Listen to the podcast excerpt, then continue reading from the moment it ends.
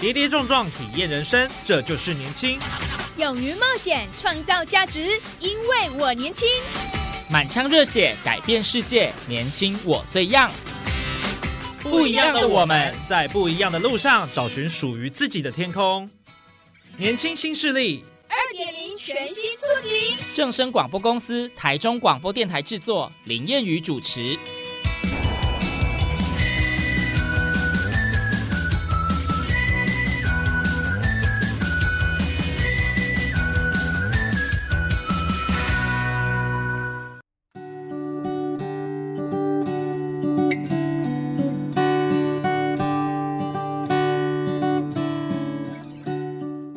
大家午安，大家好，欢迎您在礼拜二的中午十二点准时收听，在正声台中二台 M 六七千赫以及网络正声综合台播出的《年轻新势力》，我是燕语。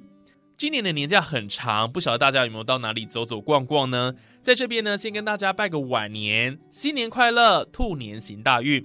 新的一年，年轻新势力还是会持续陪伴听众朋友哦。那么这一集呢，我们要来跟大家谈的是有关于生涯抉择的议题。其实不管是生涯规划、生涯探索也好，它都是一辈子的事情。有些人很幸运，大学阶段就能够确立自己的目标，走上了人生的正确道路，这一辈子从一而终，不再有太多的变动。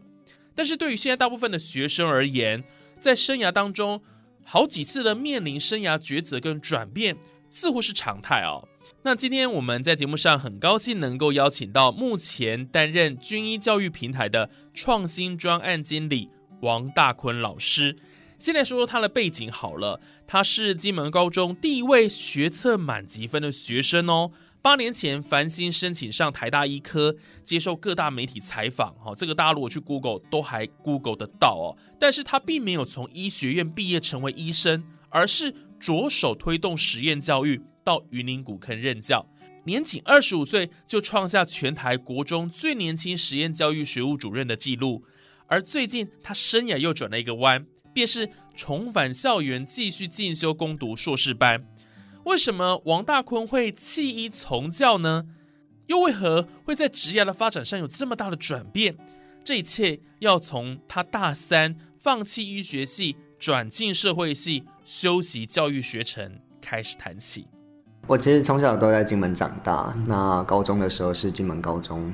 那毕业之后呢，就考到台大医学系。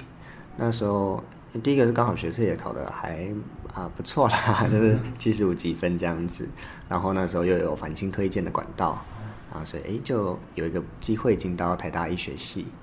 那我是在修了大一大二的课之后。到了大三开始的时候就没有再修医学系的课了。那之后是用台大社会系毕业，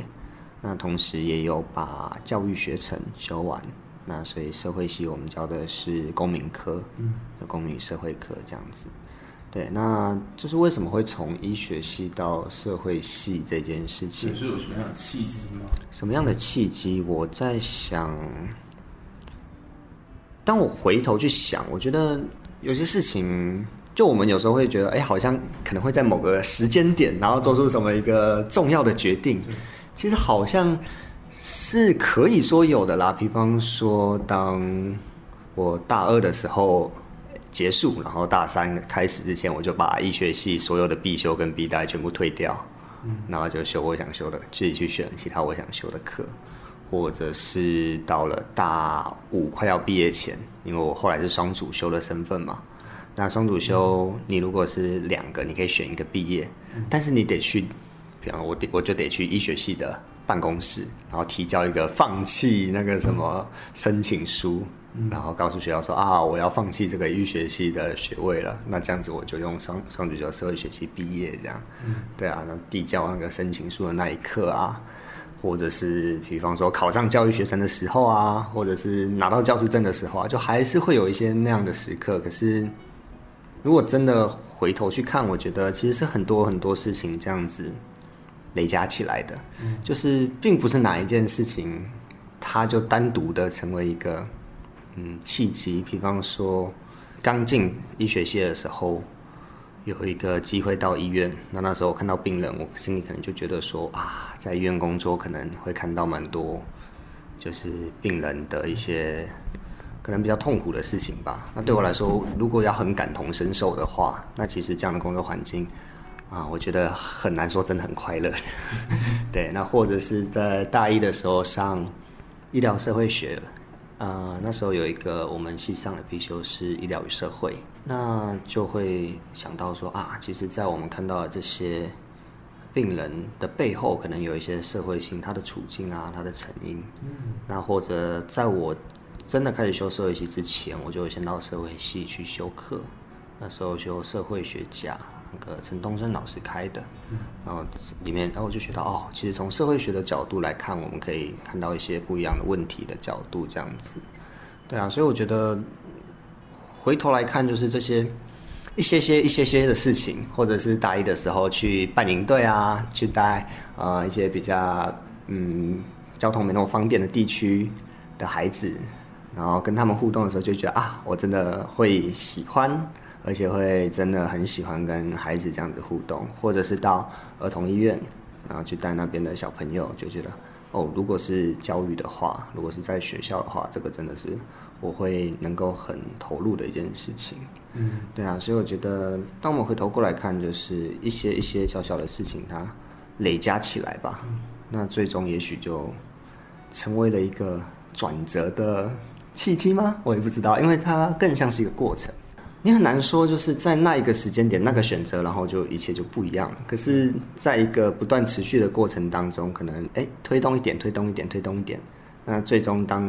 一段时间之后，你回来看，发现哎，可能就已经是看到了一条不一样的路在后面，在前面去呈现出来这样子。嗯，对啊，就好像嗯，Steve Jobs 嘛，他不是有一句话说，哎，我们只有当我们往后看，looking backward。我们才会去把人生中的那些点去连起来。那我觉得有点像是这样，因为当我们在那些事情的当下，我们其实也并不一定是真的看到什么啊遥远的未来，就是朝这个方向，也不见得。但是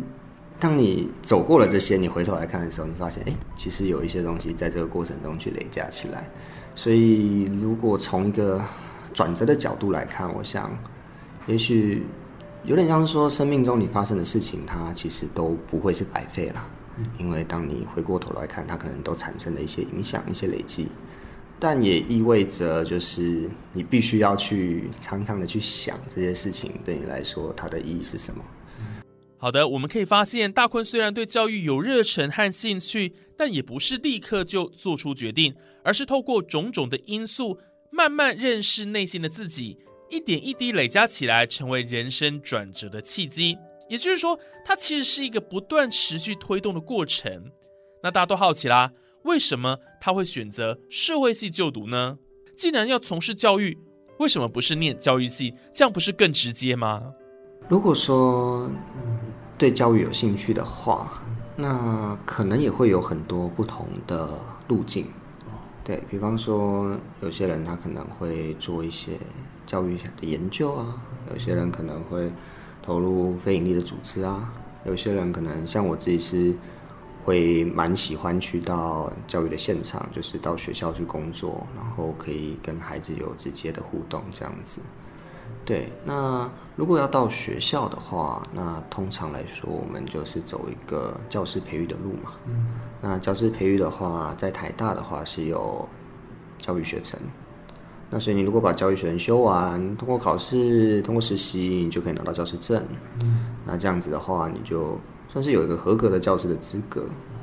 对，那但是与此同时，因为我们在国中阶段，国中、高中，我们都是分科的，就是你不只是一个老师，你还同时是一个某某科的老师。嗯，对，所以你的本科也蛮重要的。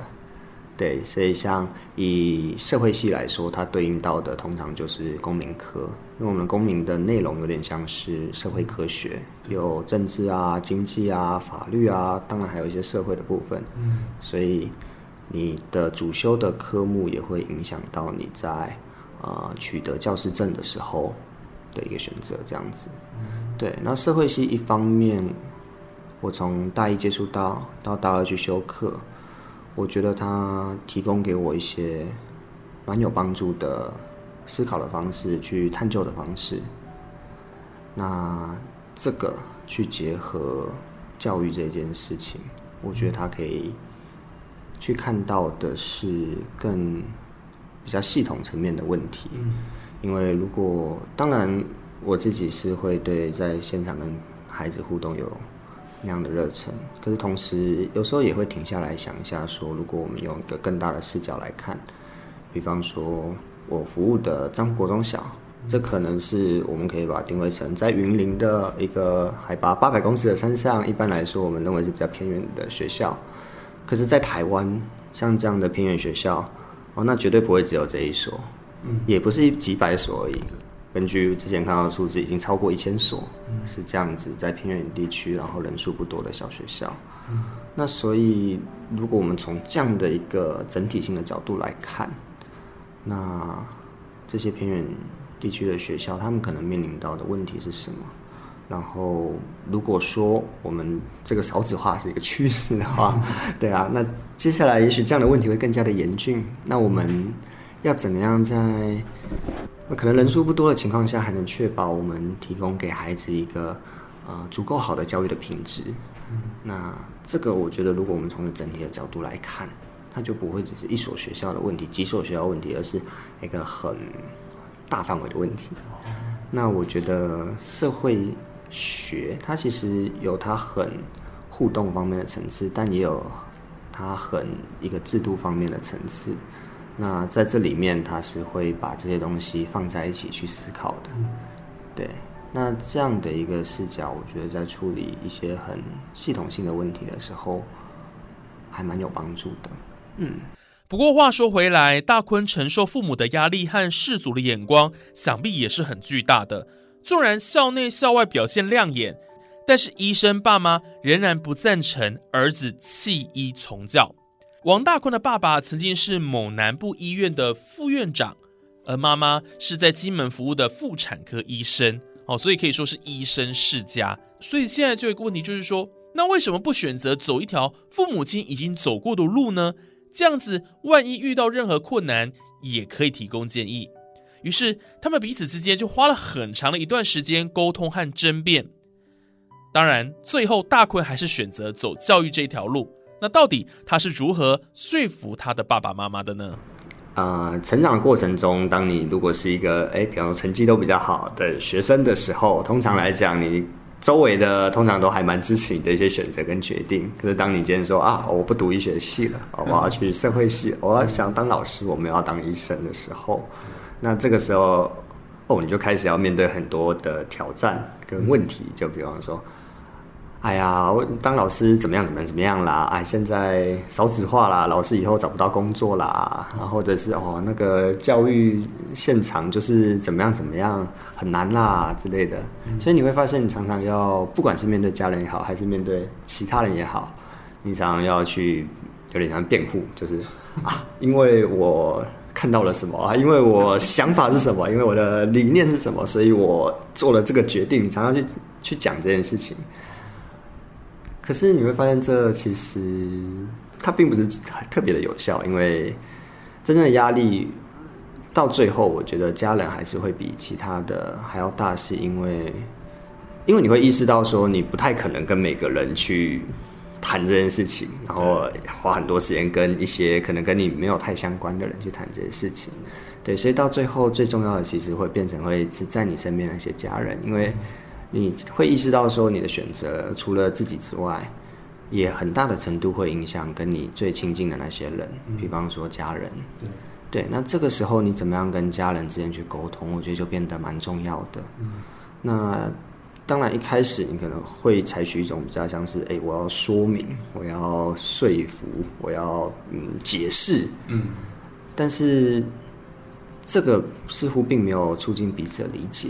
对，所以我觉得到后来会走向一个真正的沟通，我觉得比较像是去增进彼此的了解，还要拉近距离。嗯，那有一些小小的事情，其实回过头来看还蛮重要的。比方说，当你去分享说啊，我今天在学校发生了什么事情，然后我去带营队啊，遇到了什么样的孩子，然后从他们身上看到了什么，然后得到了什么，这种小小的分享，它其实在沟通上很有帮助，因为它会让父母去了解说啊，原来你是这样想的，哦，原来你喜欢这些事情，哦，原来你关心这些事情。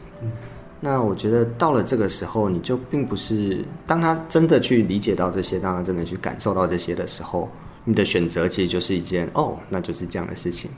他可能会有一些担心说，哦，那你如果你选择走这一条路，你是不是要考虑到什么什么什么？他可能会有这样的担心，因为他最终也是希望说你可以顺利。嗯，那但是。他不会是一种好像彼此要去辩论一样，嗯对，比较像是出于一些关心，对，所以我觉得交互的分享，其实在沟通当中是一个很重要，但是有时候大家不一定会想到的一个因素，也是我回过头来看的时候，我觉得哦，其实蛮重要的。那后来爸爸妈妈呃，就等于是同意了，但一开始应该不是很认同，对不对？你这过程是怎么说服他们？如果说一开始就进入到太激烈的对抗的话，我觉得也不见得有帮助。那因为我一开始是双主修，那也就是说我其实也是，我觉得也不用说自己还没有真的到一百趴确定，但是又要一直好像很确定这样。对，所以在我双主修的时候，那时候的想法就是，哎，没有关系啊，我先读医学系跟社会系双主修嘛。那我这一年，我先去修社会系的课，修教育学生的课。那如果说我修了这一年，然后我同时有一些兼职的工作嘛，经过了这一年，哎，我确定说好，这就是我的方向。那到时候我就再继续往下嘛。那如果说有一些事情不如所想，那回去读医学系也是可以啊。对，所以在这样的一个情况下的时候，我觉得在沟通上就可以去表达说，哎，其实有一个这样的探索的机会。那我会做什么样的事情？比方说，我也并不是只是说啊，我就不读医学系了。嗯，那我有一些相相应的规划，比方说，哎，我去修教育学生的课，我到基金会去兼职，然后我修社会系的课。那在这些探索的过程当中，相应的你得到的一些收获啊，你得到的一些可能你觉得还不错的事情，你可以去分享。那我觉得。这个过程其实就是一个沟通的过程，然后他就会让彼此去哦，哇哦，原来哦，其实还有这样的呃可能性，对，因为当父母都是医生的时候，我觉得有时候难免，并不是说他们就会觉得孩子一定要当医生，可是我觉得有一些事情是天下父母心嘛，就是呃，父母从他们的生命经验跟他们走过的路，他们也会希望这个成为一个孩子的指引。对，那当父母的职业都是医生的时候，他们其实会知道说啊，医生这条路可能有哪些，哎，可以关卡啊，有哪些挑战啊？那相应的可能有什么样的收获啊？那这个过程中可以给予孩子什么样的支持？他们会清楚。嗯，那相对的其他职业，他可能就，哎，不一定会有那么多的经验。那也就是说，当你要选择是一条其他的路的时候。他们有时候就会也会比较担心，说，哎，那这样子他们可以提供什么样的帮忙，可以给予什么样的建议？对啊，那所以，我我想在这个时候，你自己的探索，还有你跟他们说明，跟这些对话，就蛮重要的。而为什么会踏进实验教育到云林建立漳湖生态国民中小学？其实原因很简单，只是因为当时他心中所属的学校都没有机会去实习，却恰巧遇到漳湖转型公办民营实验教育学校，而且委托办理单位是诚志教育基金会跟张荣发基金会共同经营。由于大坤当时就在城市教育基金会打工实习，也就顺势有了个契机来帮忙。年仅二十三岁的他，当年只拉了一个行李箱、单人床垫、枕头和棉被，就独自到云林古坑山区从事教育工作。当我大五那年毕业嘛，我修完了教育学程，那也通过了教师检定。那这时候距离教师证就还剩下一个门槛，就是实习嘛。嗯，那通常我们实习在上学期。就会开始，也就是年底的时候，大概十一、十月、十一月，如果没记错的话，那我那时候其实投了几所学校，但是都没有上。没错，对啊，那有的有的我还蛮，就是甚至是有哎到那个学校去跟他们的老师去聊一下，但是最后也都没有机会到那边实习。那当然这。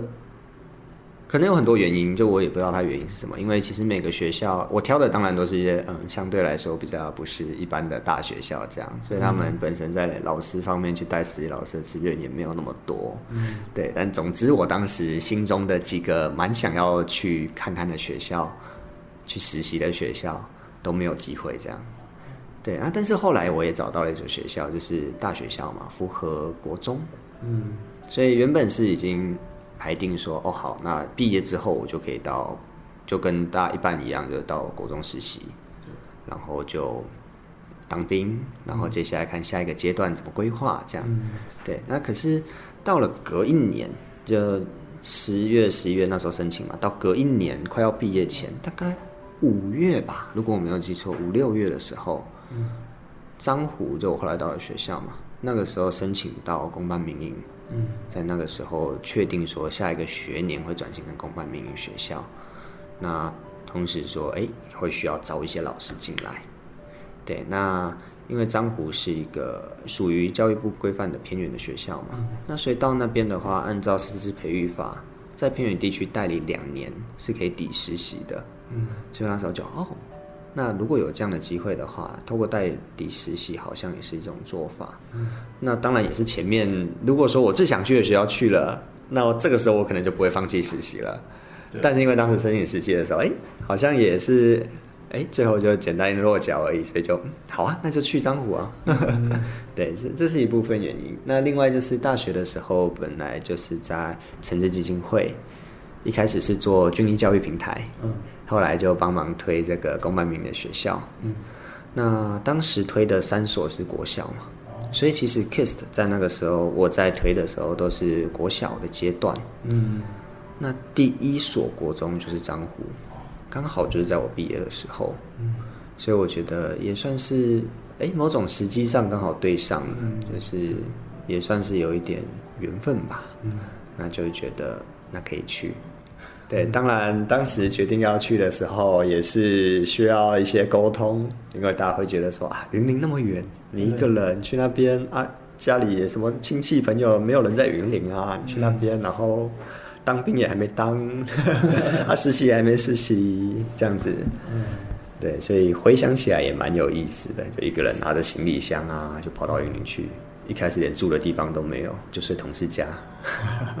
王大坤老师在云林漳湖国中小担任的是公民科的老师，当然他也兼身教组长，以及后来他在离开学校前的学务主任。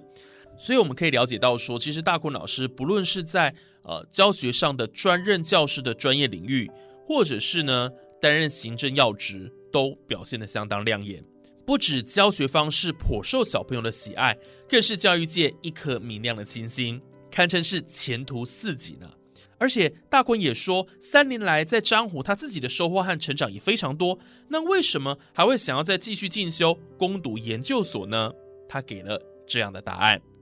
一方面是从大学的时候就有想过这个进修的规划，那所以在那个时候就，嗯，觉得不管是去实习也好，或者是去学校也好，那其实